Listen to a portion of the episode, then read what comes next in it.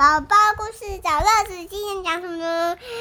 塑胶岛。对，是字母文化出版。字母。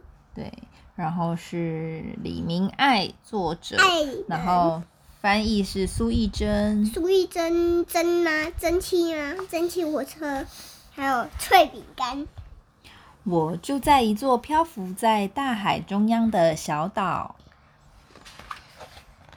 我住的那座小岛，到处充满五颜六色的东西。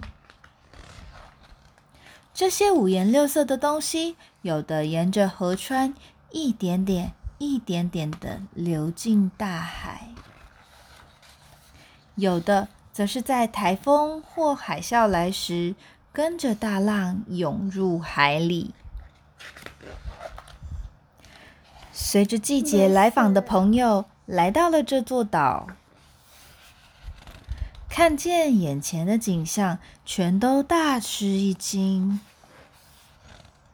刚开始，他们并并不太习惯这种环境。没多久，他们开始学着适应。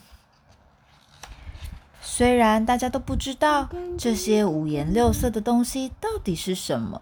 却还是试着咬咬看、用用看，或者把它们带在身上。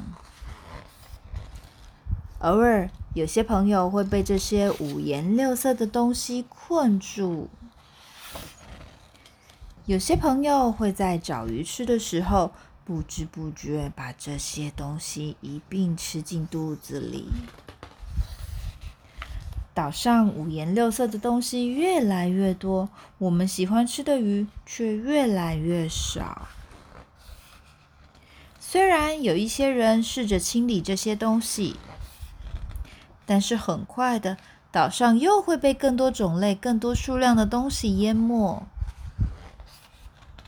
我住的这座岛是在大海中间新生成的。塑胶岛，讲完了，晚安。